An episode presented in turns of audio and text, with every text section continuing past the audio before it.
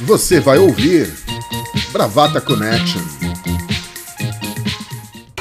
O recado aí do MC Raiban pro meu povo brasileiro. Tão sofrido, amado e guerreiro. Vamos vencer mais essa.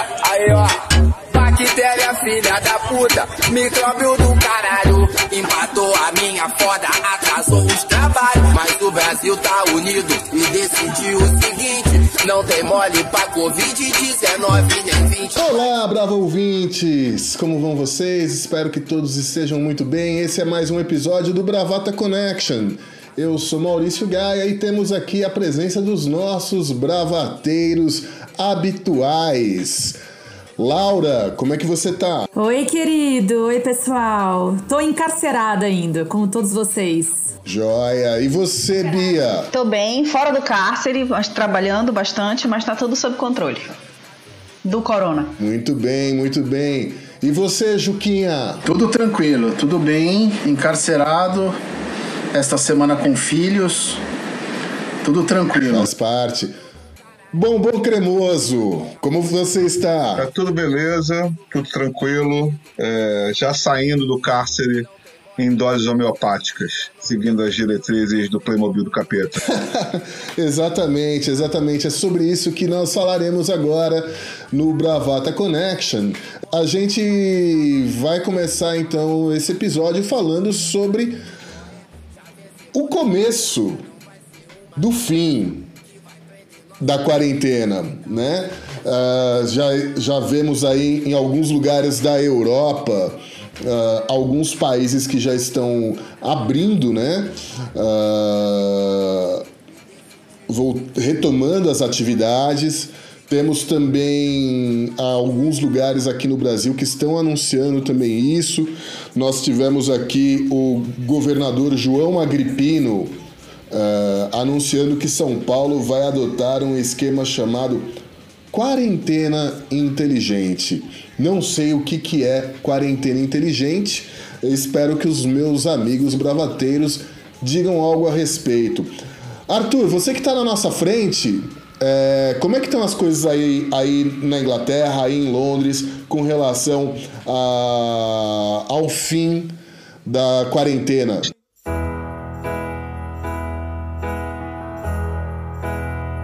I sit and wait. Angel contemplate my. Estão relaxando a quarentena, mas não podemos dizer propriamente que é algo inteligente, né?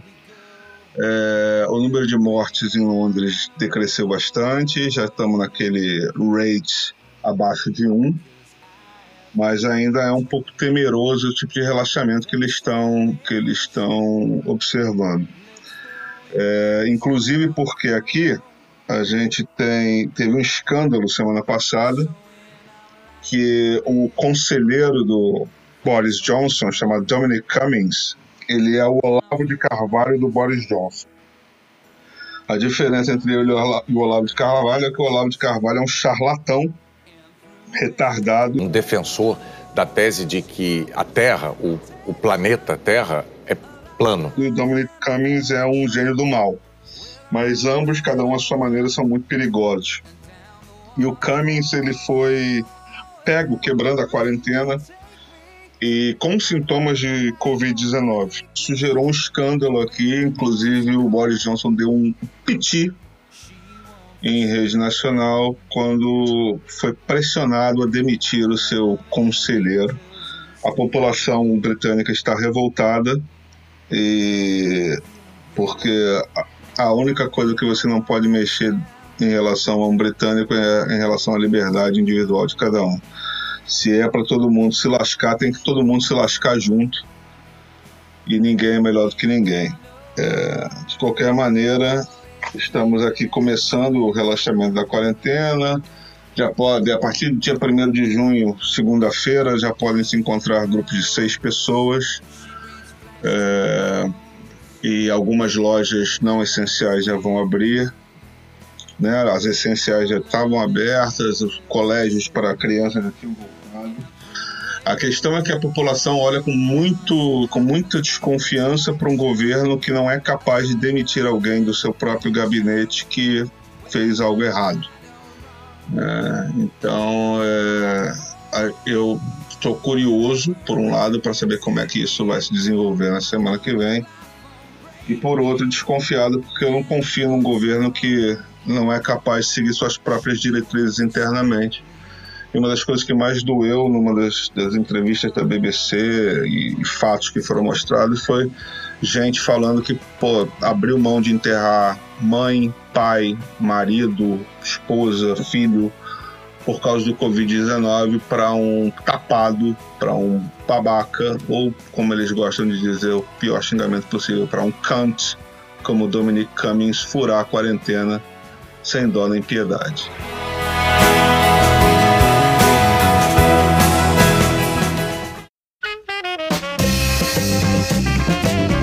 Bia, aí em Manaus a situação, uh, pelo menos há, algumas semanas, estava bem dramática. Você contou um pouco como é que as coisas estavam por aí.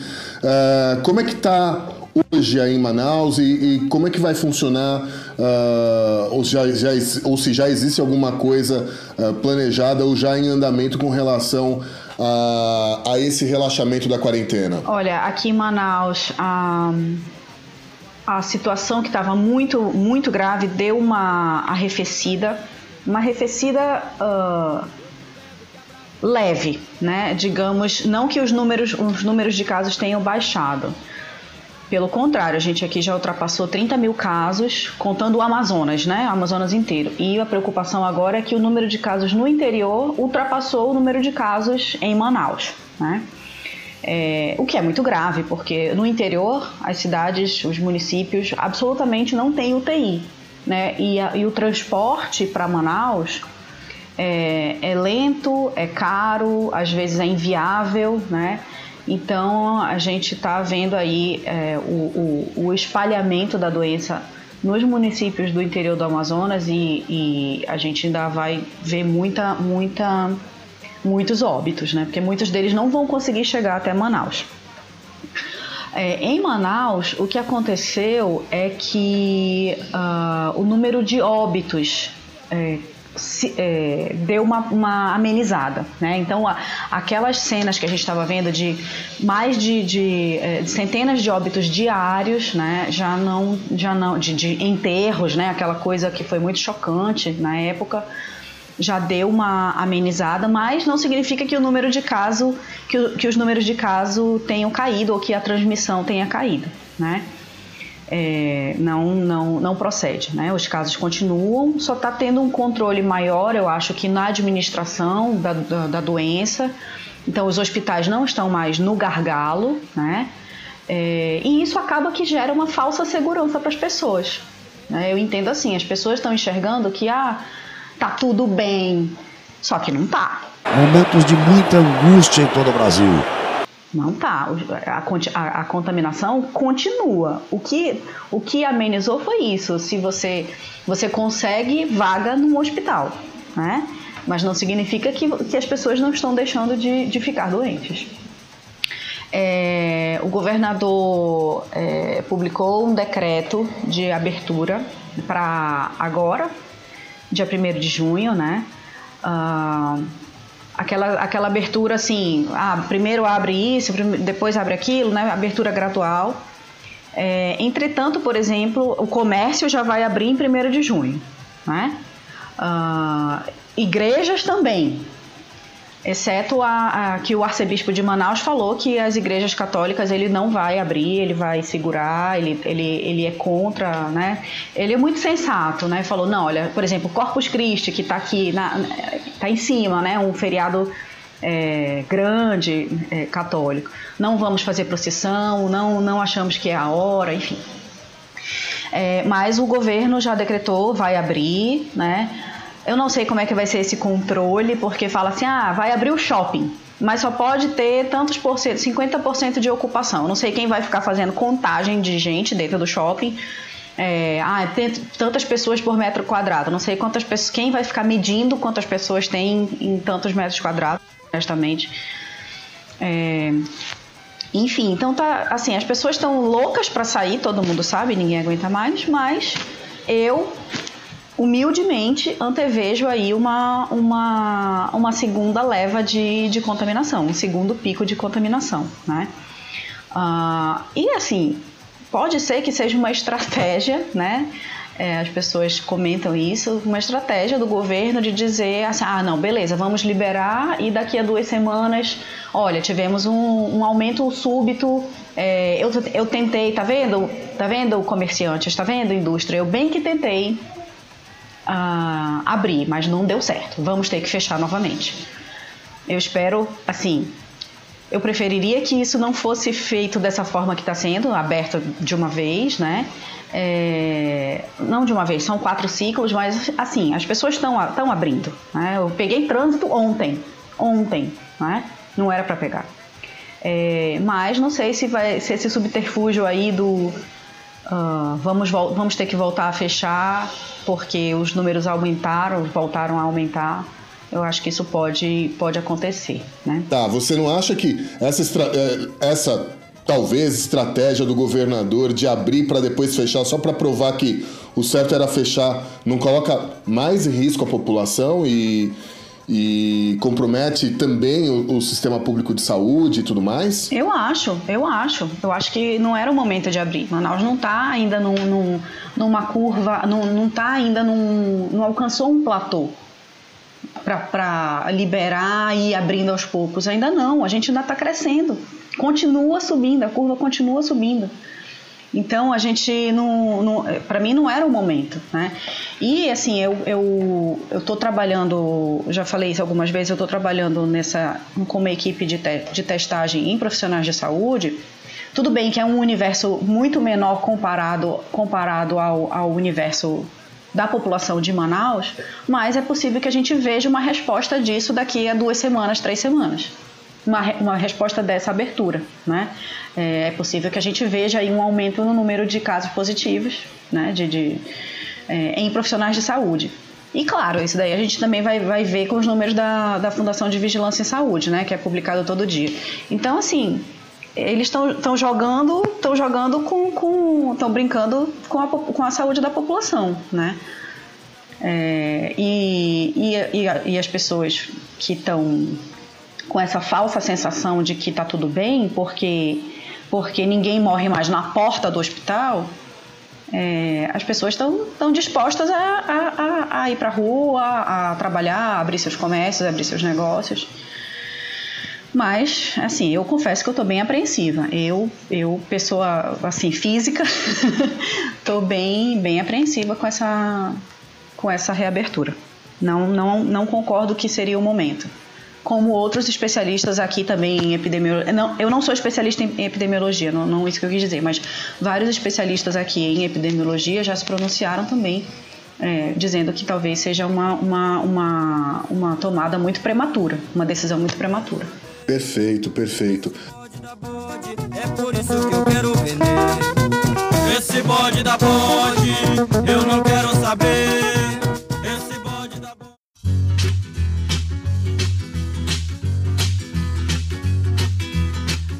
Essa é uma das muitas histórias que acontecem comigo. Primeiro foi Suzy, quando eu tinha lambreta. Depois comprei um carro, parei na contramão. Tudo isso. Juca, você que vive na ponte, Pauliceia desvairada e borda do campo. O que, que como é que você observa uh, esse plano de reabertura proposto pelo governador João Agripino? Não, eu, eu proponho, eu, eu proponho, tá? Eu proponho a música do Roberto Carlos. Eu vejo com enorme preocupação, com enorme ceticismo, né, com preocupação, mas eu não posso dizer que eu estou surpreso, né?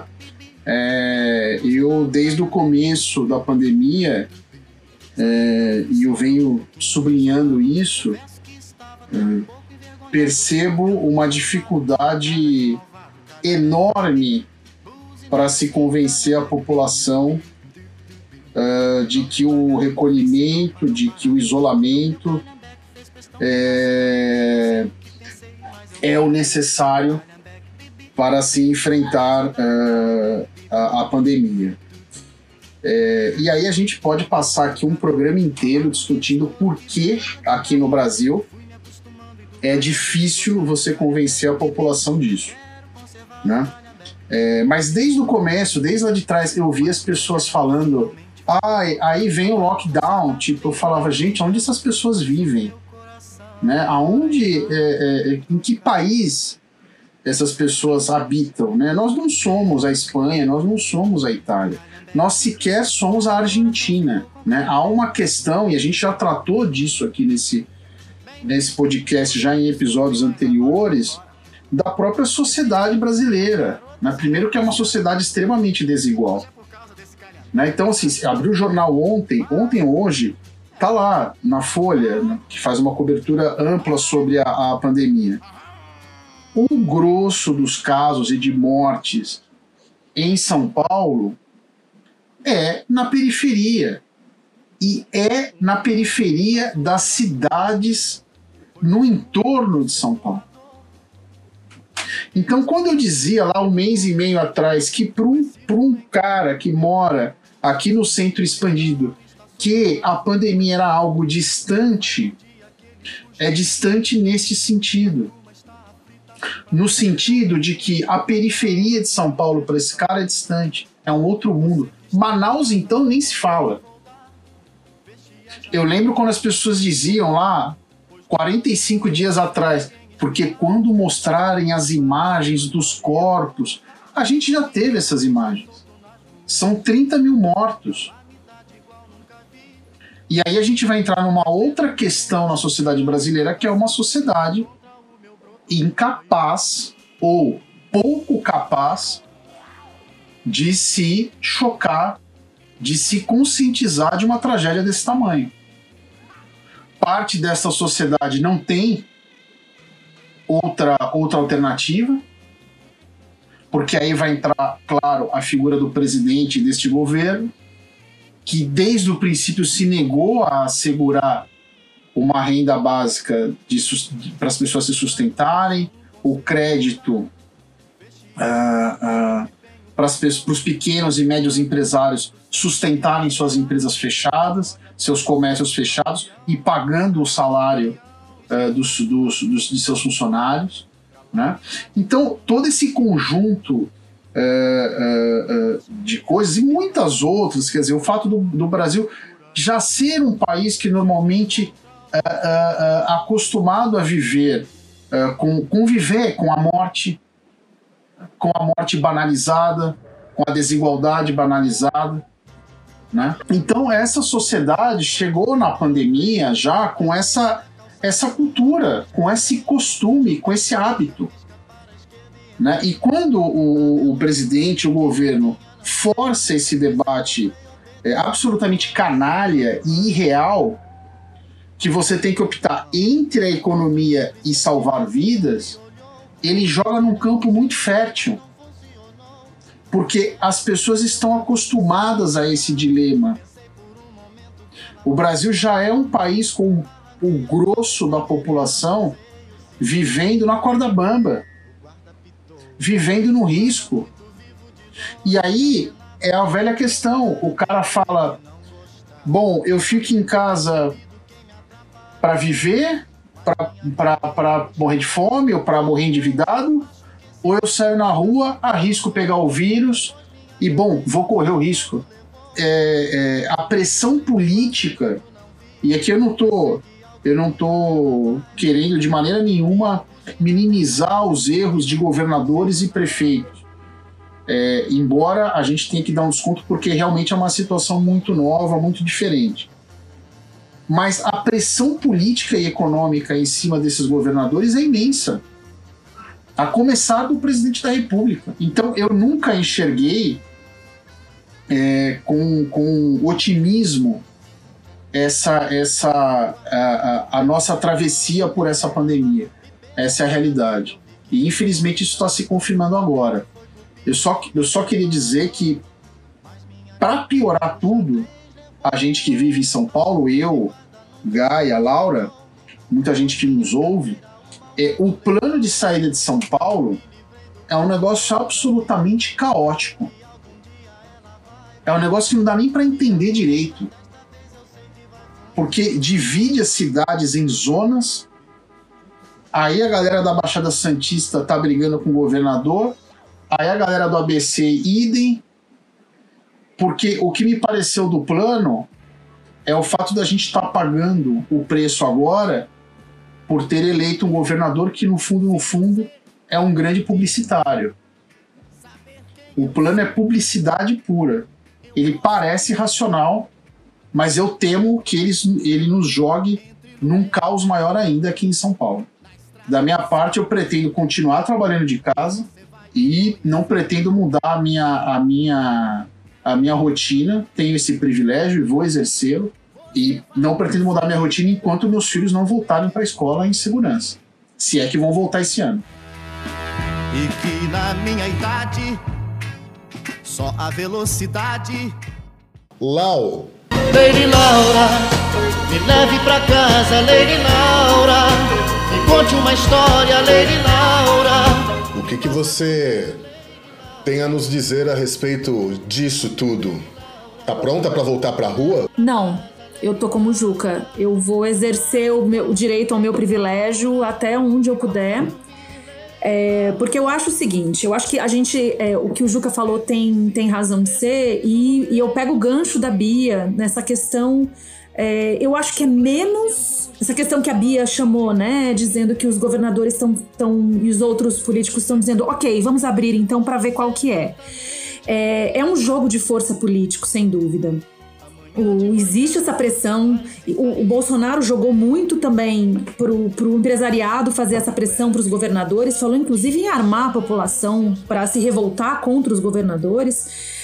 É, para que exigissem o direito à liberdade de ir e vir. Vejam só como as coisas foram colocadas. Isso é um absurdo. O que a gente tem é o seguinte: quando fala em abertura inteligente, é uma estupidez, e aí, lógico, entra a questão do, do João Dória, do Júnior, você chama de Agripino, eu chamo de Júnior, do publicitário. Porque não tem inteligente. Se você faz uma abertura, ela é uma abertura. E pronto, ela tá pautada sobre a ciência. Quando você coloca inteligente, você já tá tentando justificar uma coisa que é injustificável. Primeiro que para ter uma abertura, você vê em outros países, o que, que foi preciso fazer? Você precisa ter uma curva de contaminação controlada. A gente não tem. Nós estamos ainda em curva ascendente.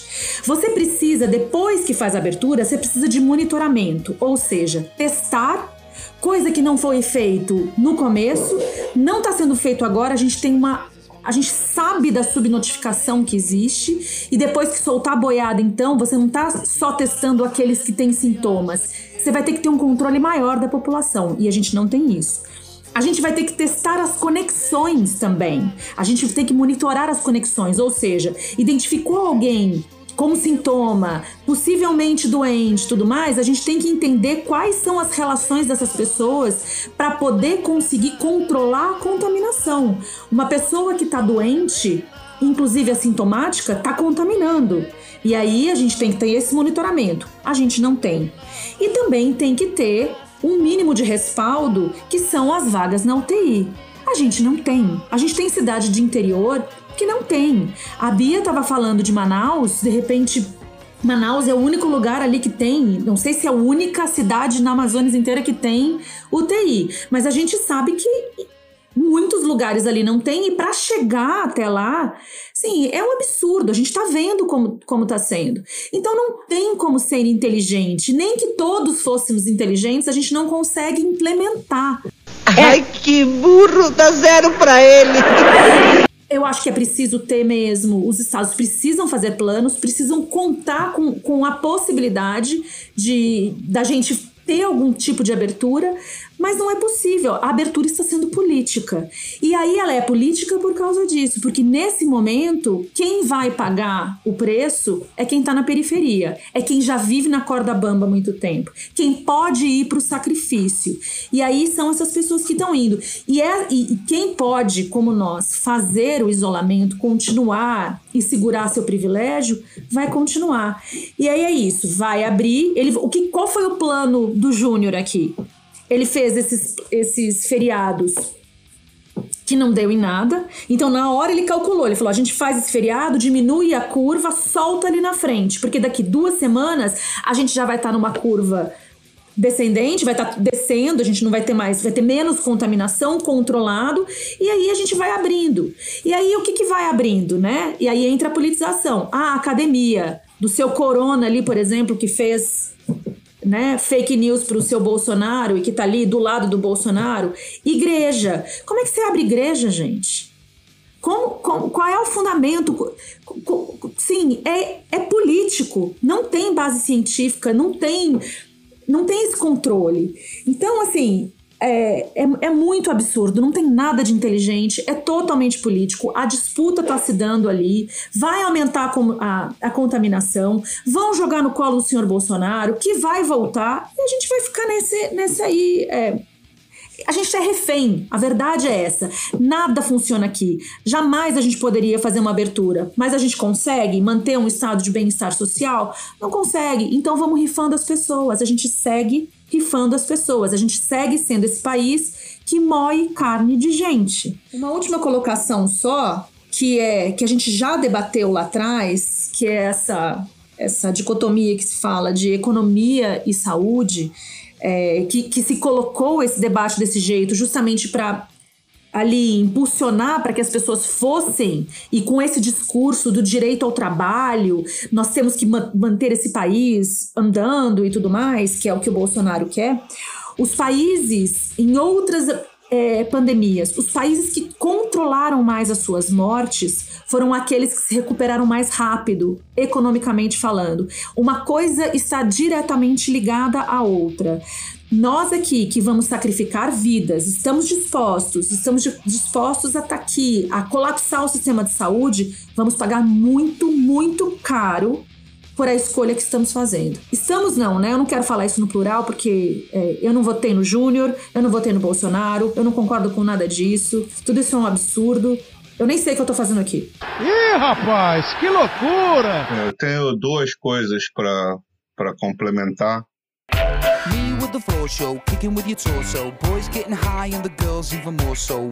A primeira, é, já puxando esse gancho, é o seguinte: no final das contas, o Júnior, o Agripino, ele é igual ao Bolsonaro. O Bolsonaro semeou o caos, o Júnior percebeu a oportunidade de ser um contraponto, ele junto com o Whitney. Uh, só que ele não soube ser mais do que um marqueteiro. Então, é, por mais que ele tenha feito o discurso agora de que o confinamento salvou X mil vidas.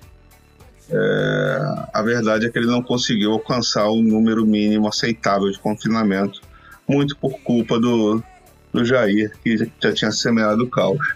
E aí o dinheiro está acabando, né, meu amigo? O dinheiro está acabando, então, assim, os caras estão querendo, estão sentindo o desespero bater e estão querendo usar gente mais pobre gente que tem que ir para o sacrifício porque está passando fome para justificar a própria incompetência.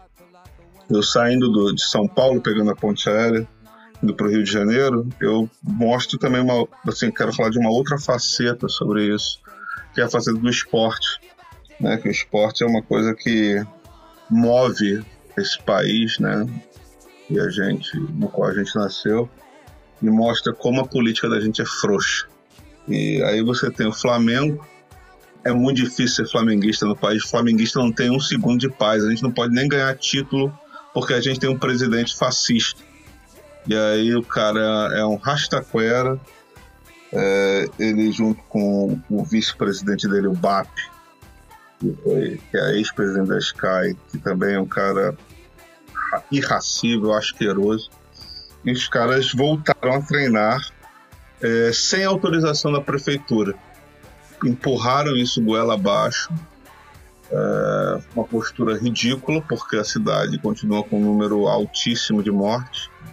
Isso serviu de exemplo, por exemplo, para Curitiba, no Paraná, para o Atlético Goianiense em Goiás fazerem o mesmo, desafiaram os, uh, os governos e voltaram antes, entendeu? E o Crivella não quis comprar a briga com o Flamengo, porque, obviamente, uma massa de mais de 40 milhões de torcedores. Infelizmente, tem gente fascista, tem gente egoísta, enfim, você tem Né? O time de futebol é a coisa mais democrática do mundo, ironicamente. Então você tem todo tipo de gente torcendo para o mesmo time de futebol que o seu. Me dá muita vergonha de ser, de ser Flamengo. É, se por um lado eles não podem me tirar isso, porque é uma coisa que pertence muito mais a mim e aos flamenguistas que têm caráter do que a eles. Por outro lado, a gente tem que conviver com isso, que é óbvio que mancha a instituição. Não dá para separar uma coisa da outra. Como se já não bastasse o nosso ninho do urubu, é, que é o fantasma que nos assombra é, diariamente. E aí. Arthur, só para complementar, o, o prefeito da cidade mudou a forma da contagem de mortos e assim fazendo Isso. a curva diminuir para também justificar essa. Depois de uma conversa com o Bolsonaro e depois desse, dessas conversas dos, dos, times de futebol. Exato. É, como o, o prefeito do Rio de Janeiro é, tem a sua sua, além da sua formação como engenheiro, ele tem a sua ocupação de bispo, ele quis fazer um milagre com os números. Mas o Excel não ressuscita ninguém, né, meu amigo? Eu não sei. A igreja pode precisar muito do Excel para faturar dinheiro, mas a ressurreição no, no, no, via Excel ainda não acontece. Bia. Na fala do Juca lá atrás, é, que tá né, essa, essa, essa coisa política de prefeitos e governadores, queria acrescentar uma, uma, uma coisa local é que esse, esse decreto governamental ele, ele se aplica a Manaus e em torno. Entretanto, é, ele não se aplica a todo o estado, tá? É, entretanto, o, o prefeito de Manaus é contra, é contra essa abertura, né? Então tá, tá rolando aí uma, uma essa essa essa disputa aí nos bastidores, né? Uh, de que o prefeito da cidade é contra que, que abra, mas é aquela coisa, ó, né? Eu, eu sinto muito, eu espero que dê certo, mas não não endosso, né? Era isso que eu só eu queria acrescentar essa informação que, que eu achei que ficou faltando lá atrás. Eu queria dois ganchos só. O Arthur falou das igrejas, a, a Laura falou, acho que a Bia falou também. Há reportagens, né? É, é bastante conhecidas dessa época de pandemia, dando conta de que a arrecadação do dízimo nas igrejas neopentecostais, principalmente, vamos diferenciar bem aqui para que a gente não seja acusado de, de preconceito, ela cai vertiginosamente quando os fiéis não estão presentes nos templos os pastores e responsáveis pelas igrejas, pelos negócios, né, os administradores, porque são grandes negócios, tentaram colocar o dízimo à distância, tentaram implementar o dízimo pelo cartão de crédito, mas não rola. Não arrecadam nem 10% do que arrecadam quando a igreja está cheia. Corona, sai daquela pessoa no hospital agora. Em nome de Jesus Cristo, vai embora. Acabou. Então, quando a Laura fala de decisão política, é isso mesmo. É o lobby desses pastores que faz essas igrejas uh, uh, uh, voltarem a funcionar, ter permissão para funcionar. E de outro lado, são políticos ligados a essas igrejas ou com medo do capital político dessas igrejas que permitem isso em nome da fé, ou seja lá o que for.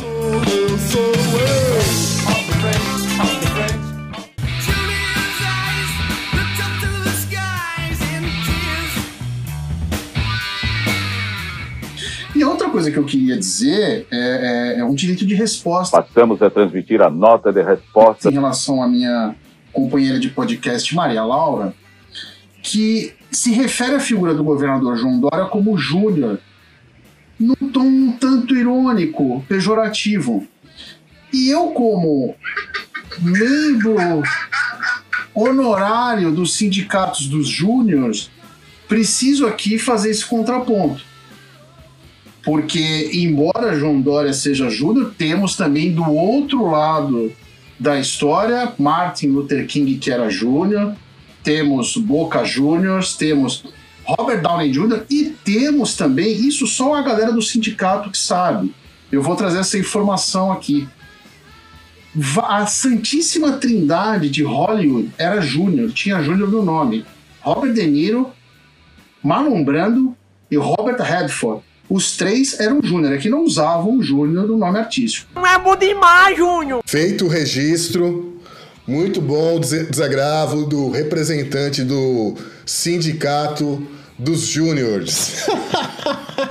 Laura, você tem alguma resposta a dar a essa declaração? O que que é? Por que, que eu, eu chamo ele de Júnior? Porque num debate com Marta Suplicy, o Dória e Marta Suplicy, o Dória estava sendo muito canalha com ela. E eles se conhecem, né? Convivem na mesma aristocracia há muitos anos. E ela, assim, ele botando panca pra cima dela, e ela sai chamando ele de Júnior. E naquele momento, quando ela chama ele de Júnior, é, aquilo tudo, obviamente, tem uma, uma- to- toda uma configuração ali, dizendo, tipo, você é mirim. Ela deu um pescotapinha nele, tipo um senta lá, Cláudia. E é óbvio, o- Júnior nesse momento veio a calhar e eu não consigo não chamá-lo de Júnior por isso. Acho que aquilo pegou pra mim de um jeito muito e, muito e nunca vi ninguém chamar de Júnior. É, então eu peço desculpa a todos os outros Júniors, mas eu acho que cai muito bem pra ele.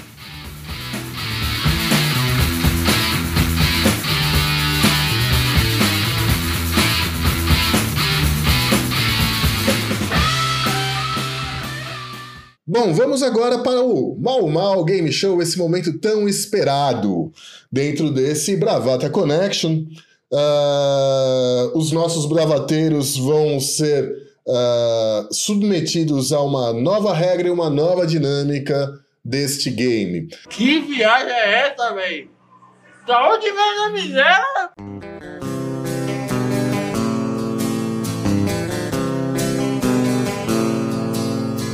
Você é luz, é raio, estrela e Eu não sei se eu já comentei pra vocês no passado. ah, eu criei uma banda chamada Vandal Snake. Tinha a presença, além de mim, né? Tinha o Marcelo Soares, né, jornalista, grande jornalista Marcelo Soares numa das guitarras. Lucas Lima, que não é nem o, o jogador, nem o marido da Sandy na outra guitarra. Inclusive, Lucas Lima, melhor guitarrista com quem eu já toquei. E Adilson Virno, o mestre dos tambores. O Vando Snake ele partiu de um seguinte conceito. Se você pegar as letras do Vando e do White Snake, você vai ver que elas tratam todas do mesmo universo. Ah, essa banda, ela infelizmente, apesar dessa ideia sensacional que nos daria 100 mil dólares, mansão, iate, mulheres. Essa banda ela nunca chegou a sequer ensaiar, embora tenhamos todos grandes ideias e tenham, tenhamos feito grandes versões, tanto das músicas do Vando como versões do White Snake. Tempos depois, eu comentei essa história com meu amigo Guga Mafra, que ah, é um dos maiores podcasters desse país, e ele criou ali um quiz chamado Vando Snake. Aí, como a ideia da banda originalmente é minha, eu retomei o quiz para mim. Então é o seguinte: temos aqui alguns trechos de músicas, de letras de música, né? Ah, obviamente as letras do White Snake, elas, eu tive que fazer uma adaptação, né? Um pouquinho para, enfim, ah, tirar o baby, essas coisas todas, para que o negócio pudesse ser interessante e eu vou ler o trecho da música e vocês vão tentar adivinhar qual música, qual- não qual música, mas qual música é do Vando, qual música é do White Snake. São cinco trechos de música e essas perguntas, elas valem pontos. Por isso que eu falei que precisava de uma planilha. Então é o seguinte, pergunta 1 a 3, cada uma delas vale um ponto. A pergunta 4 vale 2 pontos. E a pergunta 5 vale 10 mil pontos. Compreendida? Vamos lá. Tudo que eu sinto não importa para você, e quando eu te chamo, fica sempre para depois. Arthur, Vando ou White Snake? White Snake. Bia, Vando ou White Snake? White Snake. Lau, Vando ou White Snake? Vando. Juca, Vando ou White Snake? David Coverdale, White Snake. Vamos lá. Um ponto. Temos na liderança nessa rodada Laura, porque essa música é Eu Acho Que Estou Perdendo Você, composição de Vando.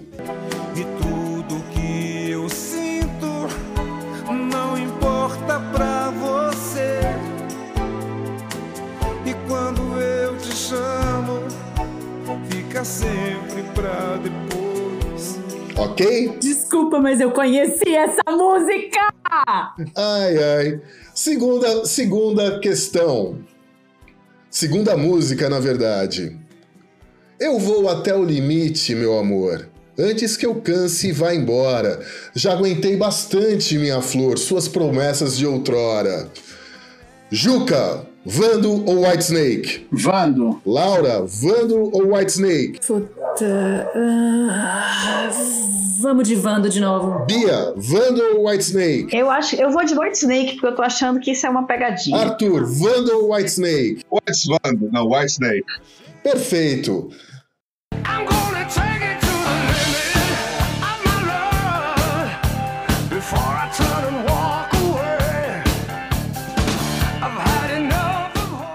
Essa música é do Whitesnake realmente. Don't Go Break My Heart Again, do Whitesnake. É que eu tinha que com- combinar, é, rimar o embora com outrora, né? Enfim, eu também, eu também sou poeta. Tava esse minha flor aí, tipo, nem o Vando é capaz, cara. Exatamente, exatamente. Com isso, nós vamos para a terceira pergunta, apontando um, um tríplice empate. Arthur, Bia e Laura têm um ponto cada um e o Juca, por enquanto, tá zerado. Juca, você tem que melhorar. Não, eu não tenho que melhorar nada. Entendeu? Não me venha com cobranças, Maurício Gaia. Você tem que se esforçar. Mas eu tô me esforçando. Que desagradável! Então vamos lá. Terceira pergunta valendo um ponto. Vendo de longe tudo parece bem, mas quanto mais perto você chega, sua maquiagem está borrada e sua roupa toda surrada. Bia, Vando ou White Snake? Eu vou de Vando. É brega demais. Lau, Vando ou White Snake? Vou de Vando. Arthur, Vando ou White Snake? Mas essa é Vando com toda certeza. Juca, Vando ou White Snake? É, essa rima aí tá muito. Eu vou de Vando também, né? Infelizmente todos vocês erraram, hein? Essa música é do White Snake, exatamente. From a distance, every little thing looks fine. But the closer you get, you see the All in the Name of Love, o nome dessa música. Então, assim sendo, nós temos ainda o nosso tríplice empla- empate, né? O Juca bateu na trave dessa vez, Juca. Não, não bati na trave, não. Bati pra fora mesmo. Só bate quem erra, só bate quem erra, erra, erra, erra. Pois é. Vamos lá. É... A quarta música, essa vale dois pontos, hein? De repente pode significar liderança.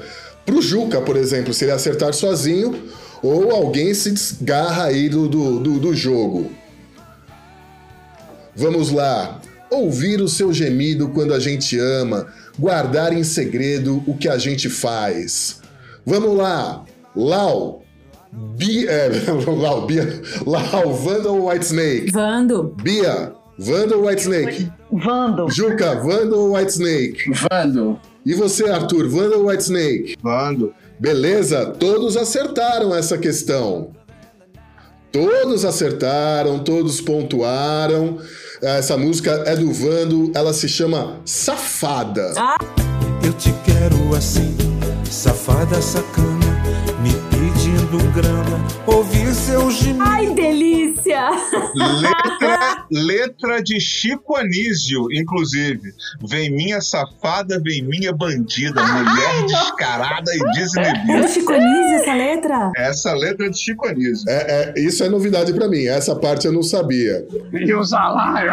Enfim, agora vamos para a pergunta final desse Mal Mal Game Show, valendo trocentos mil pontos. E, obviamente, podemos ter aí uma, um grande vencedor, né? Assim, essa música, eu quero que vocês digam quem canta, não se é do Vando ou do Whitesnake, perfeito? É quem canta, se é o Vando ou se é o David Coverdale, perfeito? Deixa eu ver quantos pontos que essa pergunta vale. Vale 10 mil, vale 10 mil pontos, moleza. Você vai tocar a música, Gaia? Não, eu vou ler. Ah. Vai só falar a letra. É, um trecho da letra. Tá bom, tá bom. E eu sei, eu tô tristinho. Desde, que, desde quando você partiu, eu estou bem loucão. Você sabe, eu sei. Juca, quem cantava essa música? Vando ou David Coverdale? David Coverdale. Laura, Vamos de David Coverdale. Bia, David Coverdale. Arthur. Vando só pra ter graça, né? Senão vai ter um triplo simpático. Perfeito. Então vamos lá. Essa música é uma versão que eu fiz, na verdade, para entrar no repertório do, do Vando Snake. Eu vou até começar ali, porque assim, realmente eu fiquei emocionado quando eu, eu fiz essa versão. Eu tô tristinho, tô boladão. Tô de coração partido, baby. Tô confusão. Essa música é Mistreated, gravada pelo Deep Purple, portanto, David Coverdale era quem estava nos vocais desta grande canção. I've been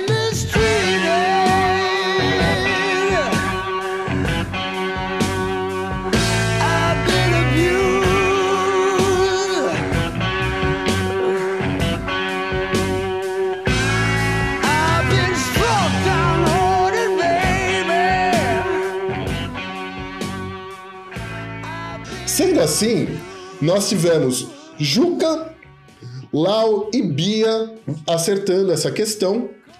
Ah, Bia e Lau, vocês venceram esse game show com 10.003 pontos. Em segundo lugar ficou o Juca, com 10.002. Arthur, você fez míseros 3 pontos, Arthur. Você tá no Z4. Ah, Eu vou querer o meu prêmio. Eu não, ia, não posso ser calcinha. Joguem suas cuecas, meninos. Limpas, por favor, pra mim e pra Bia. Já estou arremessando a cueca para você, Lau. Limpa, eu não vou lavar cueca de macho nenhum, entendeu? Não, eu tô jogando cueca limpa, Laura, por favor. Obrigada. É o nosso prêmio, Bia. Tô super insatisfeito com esse resultado. E eu vou fundar uma banda dissidente chamada Elimar Purple. Olha, essa aí eu tô em condições de ganhar qualquer desafio acerca de alibação. E é de Ramos. Ramos, aquele lugar famoso. Que revelou Ronaldo, que Rock Wilson foi pro carnaval, que revelou Arthur Crispim e animação. Ramos. Perfeito. Vamos pras dicas agora? Quem tem dica? Eu tenho. É um documentário no YouTube. É um casal, a Carol e o Salva, eles viajaram de Kombi por toda a América do Sul. É, fizeram nove países da América do Sul, se eu não me, não me engano, e mais o Panamá. E decidiram voltar ao Brasil. E essa odisseia de volta, eles estão contando um documentário chamado Combizônia. Eles lançam episódios semanais. Hoje eu acabei de assistir o segundo, eles devem lançar o terceiro nesse fim de semana. E é muito legal, é muito divertido, a edição está muito esperta. Eu recomendo profundamente, eu acho que vocês vão gostar. Joia. Lau, você tem uma dica? Eu tenho duas, na verdade. É, os dois no Netflix. São duas séries. Uma que chama Quase Feliz, é uma série argentina muito deliciosa. Ela é muito rapidinha, acho que dá pra matar dois dias, assim, numa sentada tal. É, bem gostosa, engraçada, divertida, despretensiosa. E a outra que eu tava esperando há bastante tempo, que é o Space Force, com é, o pessoal que fez. é, que fez o roteiro né, da, da- de adaptação do The Office para os Estados Unidos, e aí tendo como principal. é, os atores são é o Steve Carell e o John Malkovich. E o John Malkovich, o cientista, e o Steve Carell, o cara do exército é maravilhoso, assim, tá muito ali colocado o que a gente está vivendo hoje, né? Os caras no poder querendo tomar as decisões e os cientistas ali do lado naquele desespero tentando embasar alguma coisa, situações, situações ridículas do governo. Assistam, é bem gostosa. Bacana. E você, Juca? A minha dica dessa semana é um, é um filme, o último filme do Polanski, Jacuzzi, eh, que no Brasil ganha um nome meio idiota de o espião, o oficial e o espião, eh, que é o nome que mais ou menos o nome que foi para os Estados Unidos, enfim, é uma, uma merda de nome. Uh, mas Jacuzzi é um, é um filme sobre um, caso muito conhecido. Quem estudou direito normalmente lê sobre esse caso, que é o julgamento do soldado, do capitão do exército francês em 1894, Alfred Dreyfus, que foi um julgamento uh, é, marcado pelo antissemitismo, é, ele, foi, ele foi condenado por traição, foi isolado na Ilha do Diabo. É, e o filme do Polanski ele, ele se concentra na história de um major do exército francês que indiretamente participou do julgamento, mas sem saber que ele era uma farsa. Uh, o major Picard. E foi ele quem depois trabalhando no serviço de informação do exército francês, é, desmascara a, a, a esse julgamento enviesado, enfim. E é um filme brilhante, o Polanski é um tremendo cineasta, e é um filme que diz muito, diz muito sobre o nosso tempo, embora a história é um filme de época, um filme brilhantemente filmado, a reconstituição, os atores, mas é um filme que diz muito sobre o nosso tempo. Diz muito sobre o exército, as forças armadas, o corporativismo das forças armadas, o jogo de aparência das forças armadas, o perigo das forças armadas uh, uh, influenciando diretamente na política. Uh, fala sobre imprensa livre. enfim, é um tremendo filme. Ele, infelizmente, só está em plataformas pagas. No Now, no Look e no Apple TV. Perfeito. Uh, a minha dica é um podcast que teve o primeiro episódio publicado nessa semana. Álvaro Ibarcinski e Forasta e Paulão. Para quem não sabe, Álvaro Pereira Júnior, outro membro do Sindicato dos Júniors, né? André Barcinski, André Forastieri e Paulão, pa Paulo Martim, né? Todos eles, para quem lembra comandavam o programa Garagem, que passou por várias rádios aqui em São Paulo, e eles resolveram criar um podcast. O primeiro episódio foi publicado semana passada, sem a presença do Álvaro Pereira Júnior, porque, segundo os outros, é o único que trabalha ali. Ele é editor do Fantástico, né? É, ele, ele, é, ele é editor do Fantástico. E ficou bem, bem bacana, curti bastante uh, esse primeiro episódio pelo menos. Uh, com isso, a gente encerra esse Bravata Connection. Gostaria de dedicar a George Floyd, João Vitor e João Pedro, que morreram vítimas da, da violência estatal, não só no Brasil, como nos Estados Unidos. A gente está acompanhando tudo que está acontecendo lá, principalmente ali em Minneapolis e o João Pedro e o João Vitor foram mortos recentemente em, em, operações da polícia no Rio de Janeiro.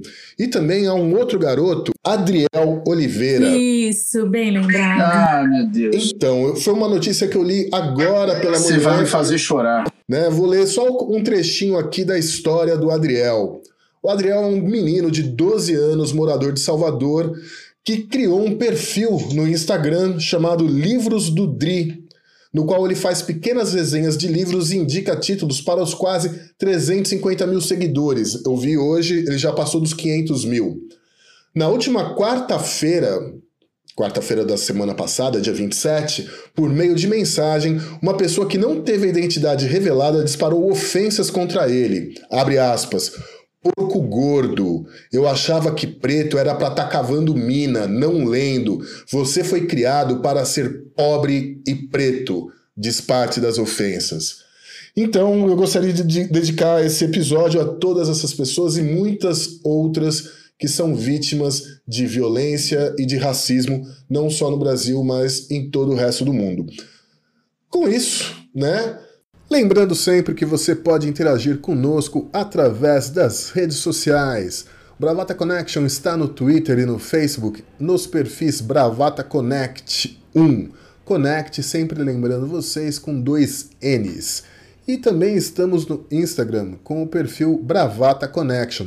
Tudo isso a cargo do nosso gigante gentil Rodrigo Di Giuli. Com isso, me despeço. Um grande beijo para todos vocês. Nos falamos semana que vem, ok? Beijos, beijos a todos.